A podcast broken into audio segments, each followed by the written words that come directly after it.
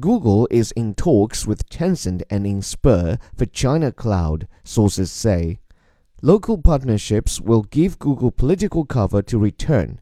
Talks began early this year, but US China trade tensions loom.